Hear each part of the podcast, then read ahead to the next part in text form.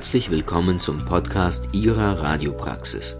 Heute mit einem Beitrag zu Strahlenschutzaspekten bei der Multislice-Computertomographie von Georg Stamm.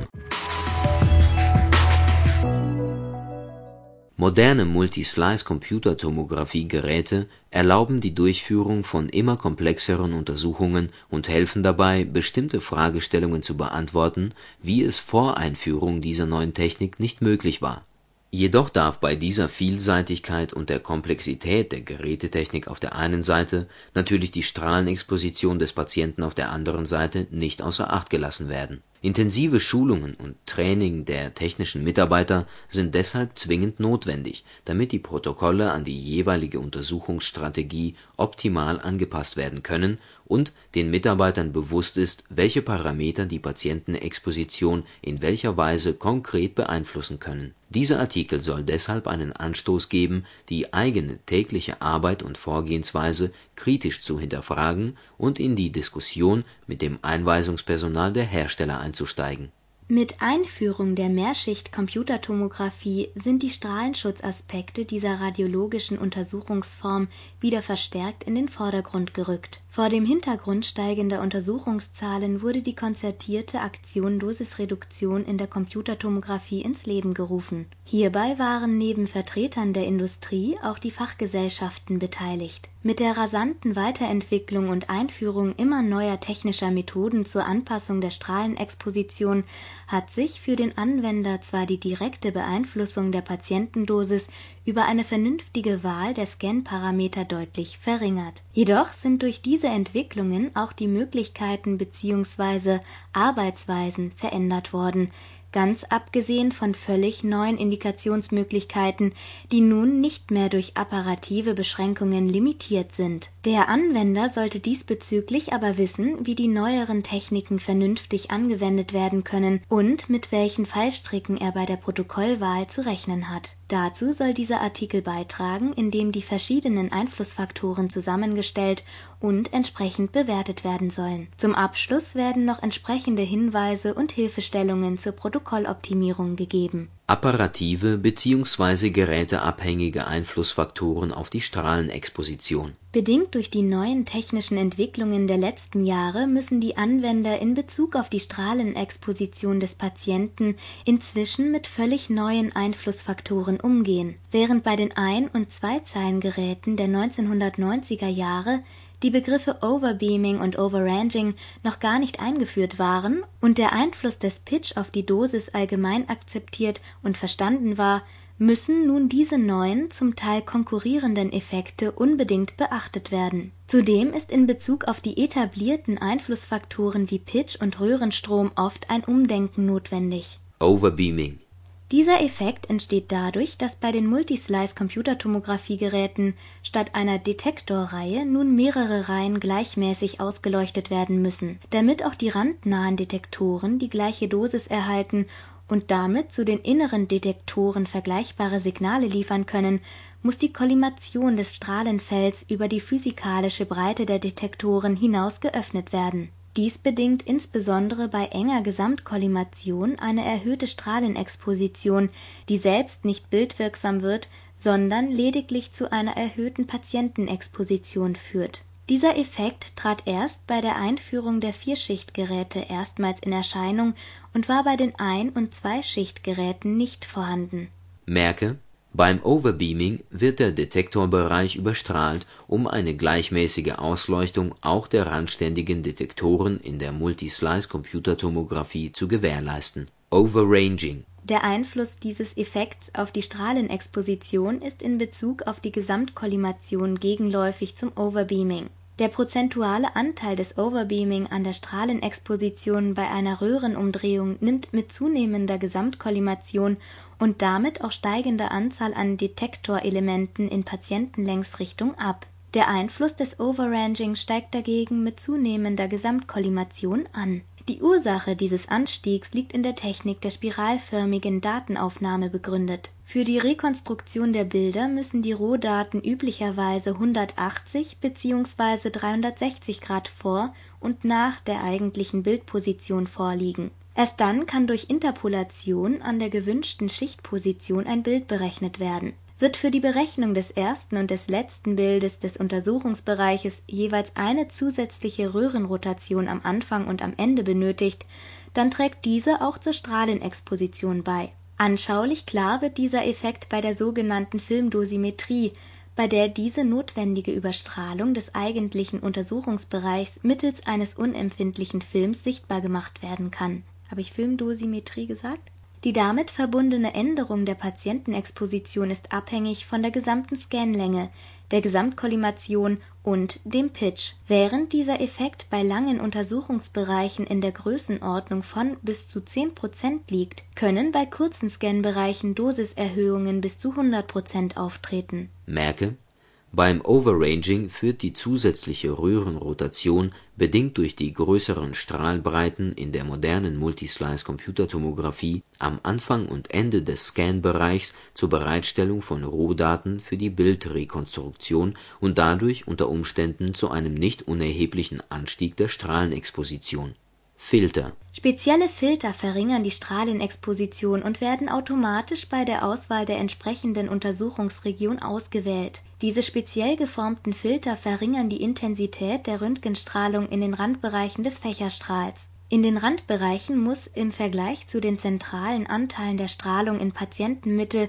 nur ein Teil des Körperquerschnitts durchdrungen werden. Die Filter sorgen damit für ein homogenes, gleichmäßiges Signal an den Detektoren. Da dadurch auch die Höhe der Streustrahlung aus den Randbereichen verringert wird führt dies auch zu einer leichten Verringerung der Patientenexposition. Detektoraufbau und Technologie. Der Aufbau der für die Multislice-Computertomographie verwendeten Detektoren war in der Vergangenheit von Hersteller zu Hersteller zum Teil stark unterschiedlich, er hat sich bei den aktuellen Geräten nun aber mehr oder weniger angeglichen. Während bei den 4 und 16-Schicht-Geräten noch häufig sogenannte adaptive oder Hybriddetektoren zum Einsatz kamen, deren Teilung von innen nach außen entsprechend unterschiedlich war, sind die derzeitigen Detektoren üblicherweise als Matrixdetektoren aufgebaut. Bei 40, 64 und mehr Detektorelementen in Z-Richtung wäre eine andere Teilung technisch auch sehr aufwendig bis nahezu unmöglich die Zahl der Detektorreihen in Z-Richtung bestimmt direkt durch die dazwischenliegenden Trennstege die geometrische Dosiseffizienz der Detektoren, das heißt, je breiter die Stege, desto größer ist der nicht bildwirksame Dosisverlust. Aus der Anzahl der Detektorreihen resultiert die maximale Anzahl der Schichten, die während einer Röhrenrotation aufgenommen werden kann zu beachten ist zudem auch, dass die Angabe der gleichzeitig aufgenommenen Schichten zusätzlich noch von der Konfiguration der Röhre abhängen kann. So erlaubt zum Beispiel die als Springfocus oder Z-Sharp bezeichnete Technologie durch einen schnellen Wechsel zwischen zwei Röhrenfoci eine doppelte Abtastung und damit eine doppelt so hohe Anzahl an gleichzeitig aufgenommenen Schichten die eigentliche Gesamtkollimation und damit auch die dosiswirksame Breite des Röntgenstrahls ist dagegen deutlich geringer. Dies hat natürlich unter Umständen bei längeren Untersuchungsbereichen auch längere Untersuchungszeiten zur Folge, da die Volumenabdeckung nur halb so groß ist wie bei Geräten, die mit einer realen Gesamtkollimation von 38,4 oder 40 Millimeter arbeiten Bezüglich des Detektormaterials haben auch in der letzten Zeit Neuentwicklungen stattgefunden, die mit einer signifikanten Erhöhung der Detektoreffizienz verbunden sind dies kann eine deutlich geringere Strahlenexposition und/oder kontrastreichere Bilder zur Folge haben. Über die Zusammensetzung der Detektormaterialien schweigen sich die Hersteller aber ebenso aus wie über den Aufbau und das Material der Formfilter. Während in den letzten zehn Jahren nahezu ausschließlich Geräte mit Festkörperdetektoren auf den Markt kamen, sind bei den Altgeräten auch noch Gasdetektoren im Einsatz. Aufgrund der um etwa 30 Prozent geringeren Dosiseffizienz dieser Bauart sollen in der Neufassung der Sachverständigenrichtlinie diese Geräte mit einer Übergangsfrist von drei Jahren vom Markt genommen werden. Merke: Die Anzahl der Detektorreihen in Z-Richtung bestimmt anhand dazwischenliegenden Septen die geometrische Dosiseffizienz der Detektoren. Protokoll - bzw. anwenderabhängige Einflussfaktoren Vom Anwender bei der Protokollfestlegung getroffene Entscheidungen hinsichtlich der Scanparameter haben einen direkten oder indirekten Einfluss auf die Strahlenexposition des Patienten. Direkt mit der Dosis ist die Höhe des gewählten Milliampere-Sekunden-Produkts verknüpft, das heißt doppeltes Milliampere-Sekunden-Produkt bei der gleichen Untersuchung am gleichen Gerät verdoppelt die Patientenexposition wie dies auch aus der konventionellen Radiographie hinlänglich bekannt ist. Die Wahl der richtigen Spannung hängt sehr stark von der Fragestellung und dem Alter der Patienten ab. Da Jod bei ca. 80 kV eine Absorptionskante aufweist, werden entsprechende Jodkontraste bei 80 bis 100 kV deutlicher zutage treten als bei 120 oder 140 kV. Bei einer reinen Fragestellung im Bereich der Computertomographie-Angiografie können daher Spannungen von 80 bis 100 kV verwendet und zu kontrastreicheren Bildern führen. Ansonsten sollte dies als Ausgangswert dienen. Eine Röhrenspannung von 140 kV kann inzwischen als obsolet angesehen werden. Wird bei sonst gleichbleibenden Untersuchungsparametern alleine die Spannung geändert, so ändert sich Patientenexposition überproportional. Merke, die Strahlenexposition des Patienten ist abhängig von der Auswahl des Protokolls. Schichtdicke und Pitch Schichtdicke und Pitch bestimmen nur zum Teil die Strahlenexposition. Bei identischer Einstellung der Scanparameter wird bei dünnen Schichten natürlich ein erhöhtes Rauschen in den Bildern auftreten. Die gleiche Strahlenmenge wird hier nicht auf einen, sondern auf mehrere Detektoren verteilt wird das dadurch verschlechterte Signal-Rausch-Verhältnis durch eine entsprechende Erhöhung des Milliampere-Sekunden-Produktes kompensiert, steigt die Dosis um die entsprechende prozentuale Erhöhung ebenfalls an. Um dies zu vermeiden, sollten die dünnen, verrauschten Schichten stattdessen als sekundärer Rohdatensatz betrachtet werden, aus denen dickere Schichten berechnet werden können diese Bilder sind durch die dabei stattfindende Mittelung rauschärmer und daher zur Befundung besser geeignet. Während bei den Einzahlengeräten der Pitch immer als direkte Einflussgröße auf die Dosis betrachtet wurde, trifft dies bei den modernen Multislice-Computertomographie-Geräten zumindest teilweise nicht mehr zu.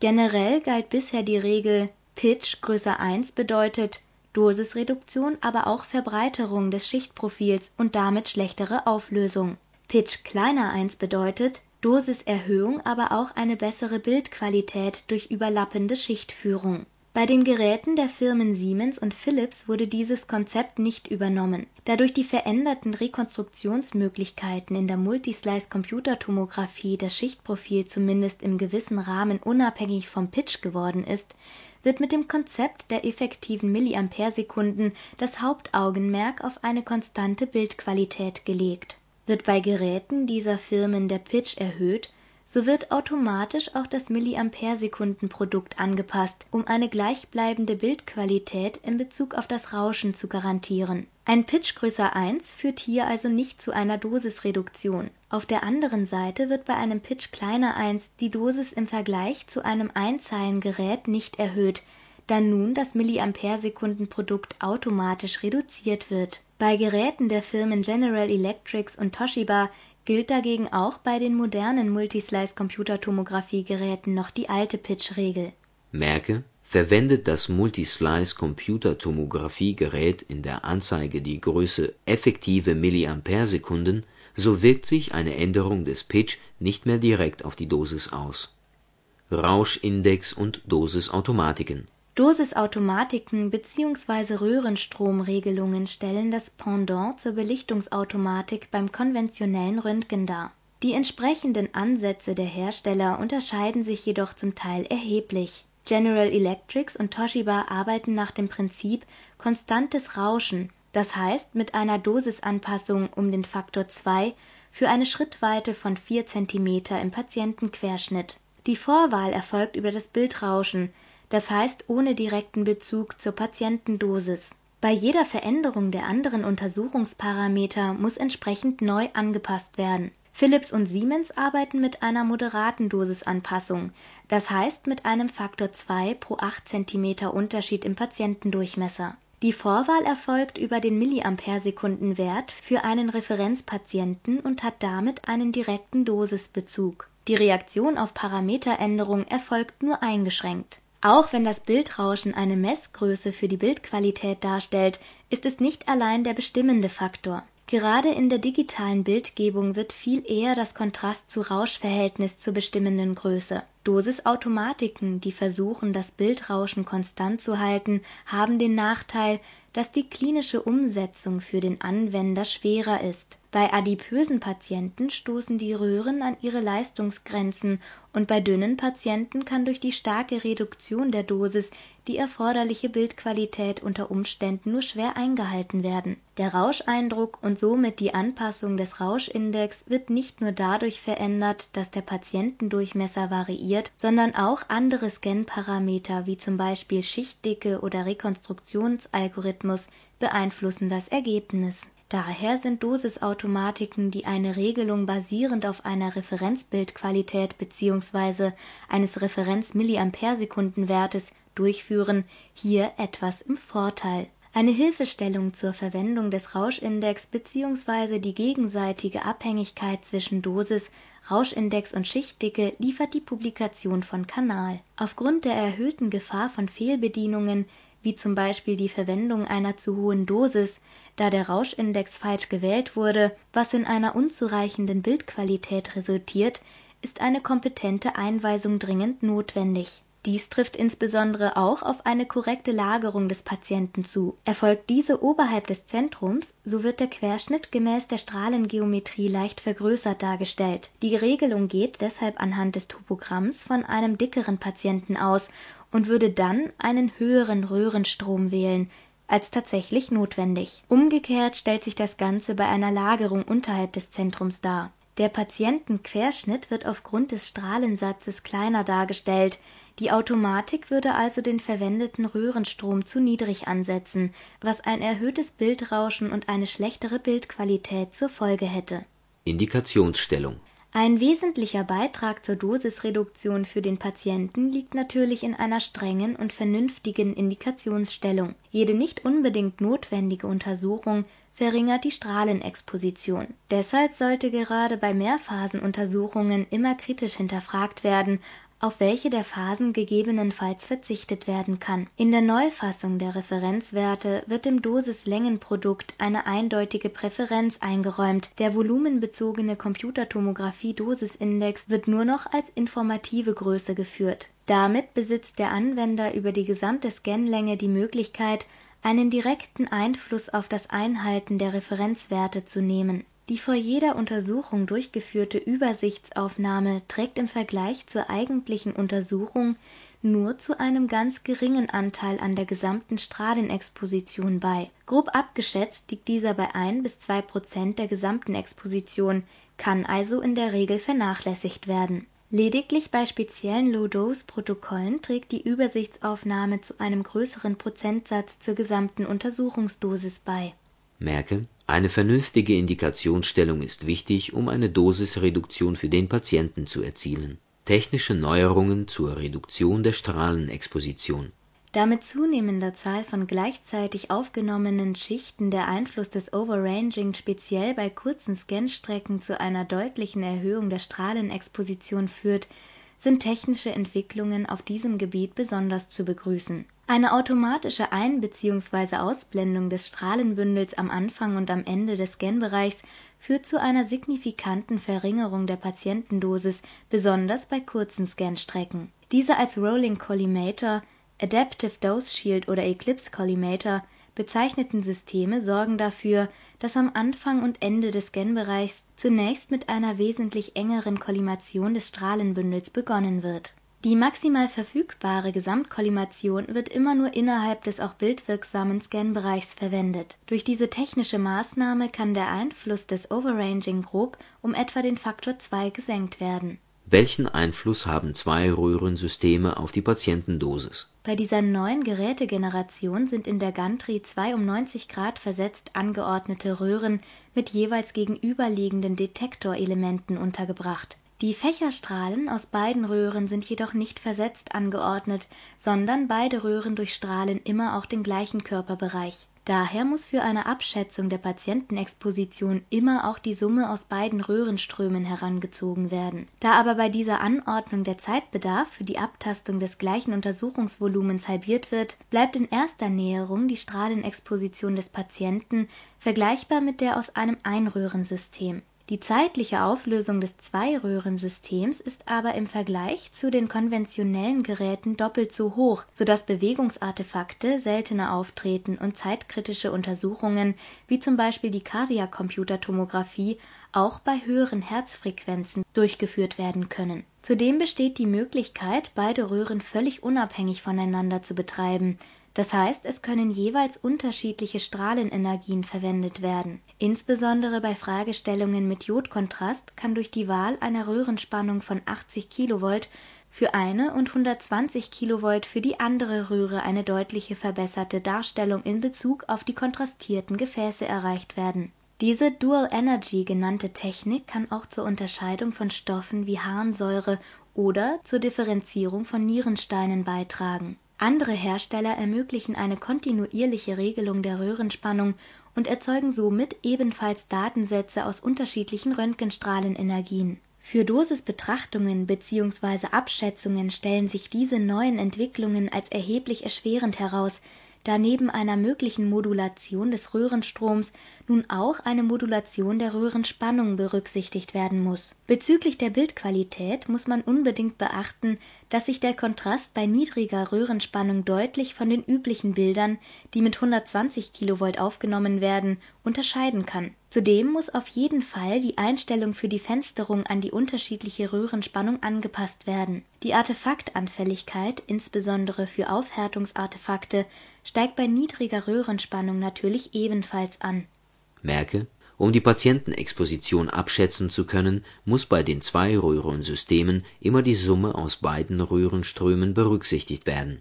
Neue Rekonstruktionsalgorithmen Seit Einführung der Computertomographie in den 70er Jahren des letzten Jahrhunderts erfolgt die Rekonstruktion der Bilder aufgrund von Zeit und Rechenaufwand zunächst immer über eine gefilterte Rückprojektion im Laufe der letzten Jahre haben sich auch weitere Rekonstruktionsverfahren etabliert. Die sehr zeitaufwendige algebraische oder auch iterative Rekonstruktion stand erst mit leistungsfähigen Rechnersystemen zur Verfügung. Der Ansatz über eine adaptive statistische iterative Rekonstruktion verspricht eine Dosisreduktion im Vergleich zur Standardrekonstruktion über eine gefilterte Rückprojektion in der Größenordnung 30 bis 65 Prozent Während dieses neue Verfahren direkt die Bilder aus den aufgenommenen Rohdaten rekonstruiert, erzielt ein anderer Ansatz über eine Filterung der bereits rekonstruierten Bilder laut Hersteller ebenfalls eine Reduktion der Strahlenexposition in ähnlicher Größenordnung.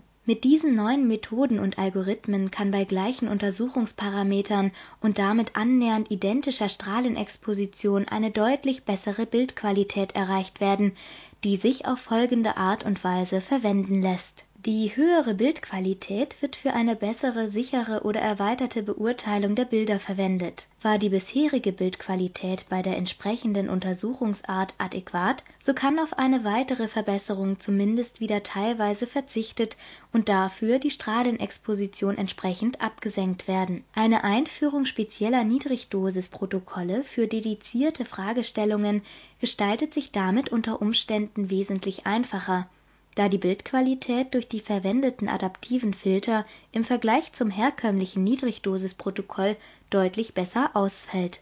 Merke: Eine adaptive statische iterative Rekonstruktion verspricht eine Dosisreduktion gegenüber der Standard-Rekonstruktion in der Größenordnung von 30 bis 65 Prozent. Besonderheiten bei der Untersuchung von Kindern Während in den USA praktisch jede zehnte Computertomographie-Untersuchung eine Untersuchung von Kindern darstellt und nach einem Bericht des Wissenschaftlichen Ausschusses der Vereinten Nationen über die Auswirkungen atomarer Strahlung weltweit der Anteil von pädiatrischen Computertomographie-Untersuchungen circa sechs Prozent beträgt, liegt nach einer 2005/2006 in Deutschland durchgeführten Erhebung dieser Anteil hier nur bei etwa einem Prozent bei der längst fälligen Anpassung der diagnostischen Referenzwerte durch das Bundesamt für Strahlenschutz in diesem Jahr werden erstmalig auch Referenzwerte für Kinder mit ausgewiesen werden. Die Alterseinteilung umfasst dabei fünf Altersgruppen Frühgeborene und Neugeborene, bis ein Jahr, bis fünf Jahre, bis zehn Jahre, 15 Jahre. Da die überwiegenden Untersuchungsarten bei Kindern sich auf Hirnschädel-Computertomographie, Thorax und gesamtes Abdomen beschränken, liegen die Referenzwerte auch nur für diese Untersuchungsformen vor Untersuchungsprotokolle für Kinder sollten generell speziell angepasst erfolgen und sich deutlich von denen für Erwachsene unterscheiden. Als Faustformel für die Anpassung des Milliampere-Sekunden-Produkts im Vergleich zu den Werten für Erwachsene kann die Rugalla-Formel herangezogen werden. Auch eine über das Internet verfügbare Tabelle zur Dosisanpassung kann einen ersten Einstieg in die Anpassung von pädiatrischen Protokollen liefern, auch wenn hier die Dosisanpassung moderater geschieht Generell können die Untersuchungen von Kindern mit einer geringeren Röhrenspannung durchgeführt werden, wobei auf die oben genannten Besonderheiten geachtet werden muss. Zudem sind herstellerspezifische Anpassungen vorhanden, die sich mit den Möglichkeiten der Dosisreduktion bei pädiatrischen Computertomographie-Untersuchungen beschäftigen. Auch in der Publikation von Fogg sind Hinweise vorhanden, die von den Anwendern an ihren jeweiligen Geräten umgesetzt werden können Zudem bietet der Bericht der Umfrage 2005/2006 einen Leitfaden zum sinnvollen Einsatz der Technik. Merke: Untersuchungsprotokolle für Kinder sollten speziell angepasst werden und sich von den Protokollen für Erwachsene unterscheiden. Möglichkeiten der Protokolloptimierung. Eine umfassende Zusammenstellung der Möglichkeiten zur Protokolloptimierung bietet der Leitfaden zur Bewertung und Optimierung der Strahlenexposition bei Computertomographie-Untersuchungen. Ausgehend von den Untersuchungsparametern einer Abdomenuntersuchung werden hier die Reduktionsmöglichkeiten für andere Untersuchungsarten aufgezeigt. Parameter für die Anpassung der Dosiswerte sind Scanlänge, Rekonstruktionsalgorithmus, Milliampere-Sekunden-Produkt, Spannung Ausgangspunkt für eine erfolgreiche Protokolloptimierung sollten immer die Untersuchungen sein, die auch zu einer relativ hohen Strahlenexposition des Patienten führen, also das gesamte Abdomen oder Oberbauchuntersuchungen. Zunächst sollten die vom Geräte angezeigten Dosiswerte volumenbezogener Computertomographie-Dosisindex und Dosislängenprodukt mit den Referenzwerten verglichen werden Moderne Geräte sollten mit den angezeigten Dosiswerten bei ca. 50 bis 66 Prozent der Referenzwerte liegen. Sind die angezeigten Werte höher, so kann nach folgenden Schritten vorgegangen werden: Besteht eine begründete Indikation für die Wahl der Parameter, kann die Scanlänge eingeschränkt werden. Jede Verringerung der Scanlänge schlägt sich direkt in einem kleineren Dosislängenprodukt nieder ist der Rekonstruktionsalgorithmus passend zur Fragestellung gewählt, hochauflösende Faltungskerne verursachen ein erhöhtes Rauschen, welches dann häufig durch eine höhere Dosis ausgeglichen wird. Ist das Milliampere-Sekunden-Produkt an die Referenz Milliampere-Sekunden für die Röhrenstromregelung angepasst? Sind die Werte für den Rauschindex vernünftig gewählt bzw. kann der Rauschindex bei noch ausreichender diagnostischer Sicherheit erhöht werden Hierbei hilft der Blick auf den am Gerät angezeigten volumenbezogenen Computertomographie-Dosisindex weiter. Ist dieser höher als der zugehörige Referenzwert, so sollte die Protokolloptimierung auch eine Anpassung von Milliamperesekunden und/oder Rauschindex beinhalten. Um die Dosis zu reduzieren, kann bei Jodkontrastfragestellungen immer die Röhrenspannung angepasst werden. Bei Erwachsenen empfiehlt sich hier eine Absenkung der Röhrenspannung auf 100 kV unter Beibehaltung des Röhrenstroms. Bei Kindern kann eine Absenkung auf 80 kV ebenfalls sinnvoll sein. Einsatz von Strahlenschutzmitteln Pro und Contra Während der Einsatz der Patienten-Halbschürzen in der konventionellen Diagnostik unumstritten und auch die Verwendung von Mitteln zum Gonadenschutz etabliert ist, sieht dies im Bereich der Computertomographie nicht so einheitlich aus. Zum einen ist die Geräte und Untersuchungstechnik weitaus komplizierter und damit sind die Einflussmöglichkeiten auf Bildqualität und Patientenexposition deutlich komplexer als im konventionellen Bereich. Auf der anderen Seite bestehen bei den Anwendern größere Unsicherheiten darin, Strahlenschutzmittel zu verwenden, da sie mit den neuen Techniken eher komplizierter als einfacher geworden sind. Die Wirksamkeit von Augenprotektoren aus Wismut bzw. entsprechenden Kombinationen aus ähnlichen Materialien wurde in mehreren Publikationen bereits belegt. Bedingt durch die im Vergleich zu konventionellen Aufnahmen sehr unterschiedliche Strahlengeometrie und Dosisverteilung sind die Potenziale zur Dosisreduktion jedoch deutlich eingeschränkt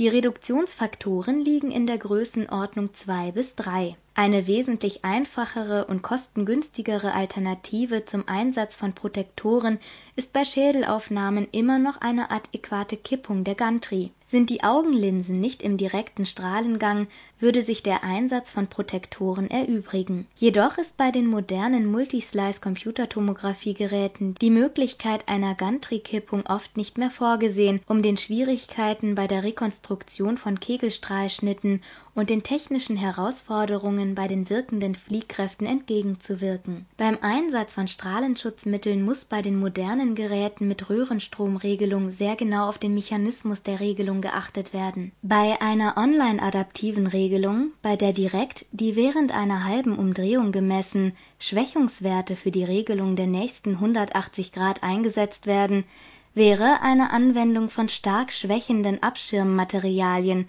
sogar kontraproduktiv.